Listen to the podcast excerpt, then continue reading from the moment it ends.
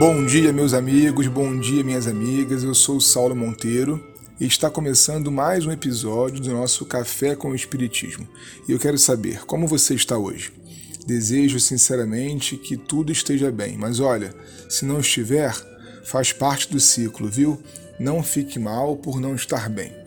Bom, estamos passeando desde a semana passada pelo livro O Espiritismo e as Forças Radiantes e em nossa última conversa falamos sobre o pensamento, que, segundo Leon Denis, é a força que movimenta e dá sentido ao universo. Hoje estamos interessados em entender com o autor o modo pelo qual o pensamento é colocado em ação, espalhando seus efeitos e deixando sua marca por onde passa. Sua pergunta central está relacionada à força do pensamento dentro de uma reunião espírita, mas eu creio que suas recomendações nos serão úteis também na vida comum. Pergunta-lhe assim: através de que procedimento pode-se dar aos pensamentos as radiações fluídicas dos membros de um mesmo grupo desta Assembleia um caráter elevado? Essa espécie de sincronismo que cria um ambiente e que permite ao espírito superior manifestar-se. Responderemos sem hesitar, pela oração. Não certamente como a prece praticada nas igrejas, a recitação monótona, murmurada pelos lábios e sem efeito sobre as vibrações da alma. Nós chamamos de prece o grito do coração o apelo ardente, a improvisação calorosa, que comunica uma impulsão irresistível às nossas energias ocultas. A expressão um grito do coração é muito cara para mim, sabe? Meu irmão e minha irmã que me ouvem agora. A prece, quando é honesta e direcionada pelo nosso sentimento, tem o poder de criar, inclusive, no espaço que nos circunda, as formas que desejarmos. Ernesto Bozano outro gigante do espiritismo clássico, estuda no seu livro Pensamento e Vontade a ideia de formas-pensamento.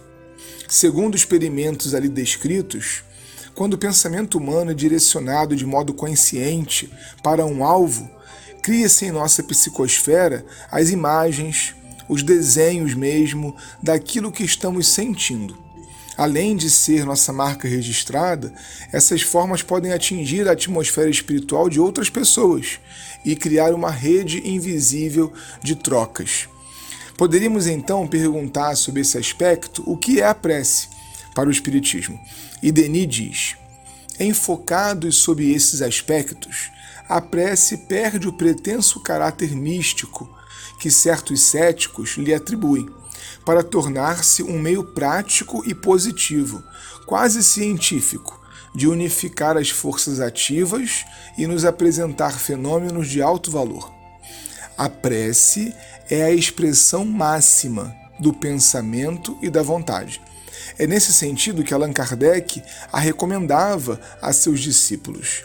A prece é, para as religiões, uma fonte preciosa para elevar e melhorar o ser humano mas a prática torna-se banal se ela deixa de ser esse impulso espontâneo da alma que lhe faz vibrar as cordas profundas. Se estamos então buscando elevação, a prece sincera é o grande caminho de espiritualização, visto que ela é, como lemos, a expressão mais alta do nosso próprio pensamento. É como se fosse a voz mais forte que podemos gritar no campo do pensamento. Se todas as nossas ações e sentimentos vão deixando, é verdade, rastros psíquicos de quem somos em volta de nós, é pela oração que nos destacamos, podendo assim direcionar nossa vontade para os objetivos que nos forem caros em determinados momentos da vida. Nesse sentido, além de pensamento, vontade e oração, surge uma outra palavrinha, muito cara a Kardec nas suas ressignificações, é a fé. Onde a fé entra, então, na perspectiva espírita? Leon Denis ensina. É a fé esclarecida que nos aproxima de Deus, foco irradiante de vida, de sabedoria e de amor. Mesmo numa escala mais material, diremos: não é a fé que inspira os grandes sacrifícios? É a fé patriótica que tornou nossos soldados invencíveis, que os ajudou a suportar os sofrimentos, a doença, a morte e a repelir os ataques de um inimigo mais forte. É a fé num ideal social que inspirou e engrandeceu em todas as épocas os mártires do direito, da justiça e da liberdade. É a fé na ciência que em nossos dias inspirou os devotamentos, como dos Dr. Valian e tantos outros, vítimas de seu empenho para administrar forças terríveis. Olhem então que interessante, meus amigos e minhas amigas. Para o Espiritismo, a fé não é uma crença, menos ainda uma crença no desconhecido ou no impossível. Não, não. A fé é o produto da confiança naquilo que sabemos como funciona o direcionamento da vontade através do pensamento humano. Os exemplos de Denis foram incríveis. É a fé na ciência e nas pessoas que movimentaram os grandes sábios e reformadores que, ao longo do tempo, procuraram trazer o progresso à Terra. E no campo da nossa espiritualização, da nossa ligação com Deus, a fé é, para Kardec, um produto racional da certeza de que Deus nos ama e ouve a todos e todas.